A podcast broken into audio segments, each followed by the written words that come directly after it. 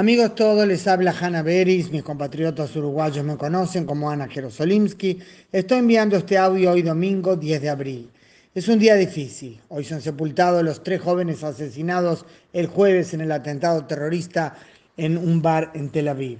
Otros tres nombres que se suman a la larga lista del dolor. 14 víctimas mortales en dos semanas y media de esto que se llama ahora la nueva ola terrorista.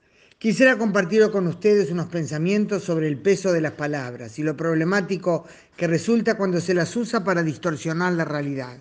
Lo peor es que está clarísimo que no se trata de errores casuales, sino de una muy mala intención de fondo. Les doy primero unos ejemplos de medios que informaron pésimamente en inglés y luego dos en español. Cabe suponer que hay más. El primer problema es que en muchos casos periodistas internacionales ni siquiera usan la palabra terrorista para referirse a lo ocurrido. Son muy originales para inventar la forma de hacerlo. Algunos escribieron sobre dos muertos en un bar de Tel Aviv como si les hubiera dado un ataque al corazón. Adentro en la nota dice que fueron baleados, pero pocos hablan de terrorismo. Algo diríamos peor todavía es la forma en que se presentó toda la noticia. En algunos sitios, por supuesto, no estamos generalizando. Se, comenzó por la muerte del terrorista horas después del atentado. Recordemos que la policía israelí realizó intensos rastreos para ubicar al terrorista y cuando lo encontró en Yafo trató de detenerlo, pero él comenzó a disparar y fue eliminado.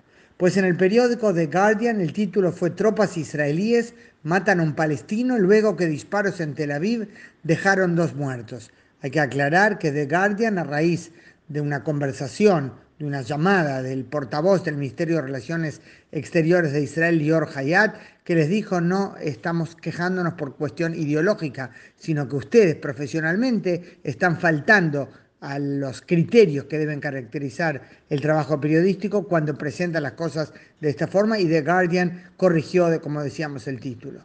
La agencia Reuters tituló Fuerzas israelíes matan a un palestino después del ataque a un bar de Tel Aviv. Un poco menos terrible fue la BBC que tituló Un palestino armado fue muerto por fuerzas de seguridad israelíes después de un ataque mortal en un bar en Tel Aviv. O sea, la BBC al menos dice que el palestino estaba armado. Concretamente usó el término gunman, en inglés, por cierto. Pero ninguno de estos medios informó debidamente. Ninguno dijo que lo que pasó en Tel Aviv fue un atentado terrorista. Ninguno empezó por el atentado, sino por la muerte del palestino. Y ninguno dijo que ese palestino muerto por Israel era el terrorista, que horas antes había asesinado a tres comensales en un café dejando a otras 15 personas heridas. Los títulos publicados podían dar a entender que para vengarse Israel mató a un palestino, a cualquier palestino, y no al responsable de la matanza. El diario Clarín de Argentina escribió que hubo dos muertos en un tiroteo. No fue un tiroteo, fue un atentado. Nadie tiroteó antes al terrorista.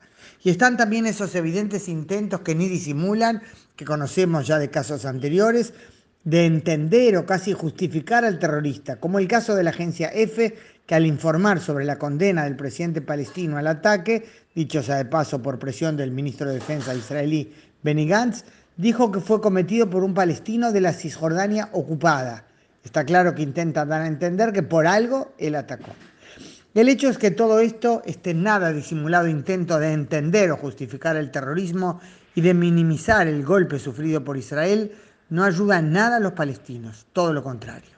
Quisiera terminar contándoles que este lunes de tarde, casi de noche, se vuelve a abrir el bar Ilka, que fue escenario del atentado. Con dolor, indudablemente, en un ambiente sombrío y no de alegría, pero se reabre. Esperamos estar allí y compartir con ustedes nuestras impresiones. Y ese es el mensaje, eso es Israel. Estuve el viernes en el lugar, la calle Dizengoff no estaba desierta y tampoco los bares y restaurantes a lo largo de la misma. Había, por cierto, mucho dolor, velas recordatorias, flores, banderas de Israel, un acongojado canto de la tikva, el himno nacional de Israel, pero la ciudad no estaba paralizada. Claro que el terrorismo asusta e influye en la vida de la gente, pero no derrota a Israel ni lo paraliza.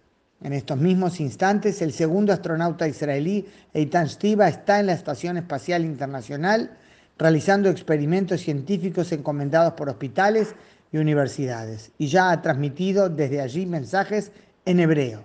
Y serían numerosos los ejemplos de esta vida pujante que no cesa en Israel. De mucho de esto, sin duda, seguiremos hablando. Hanna Beris o Ana Jerosolimsky desde Israel, domingo 10 de abril.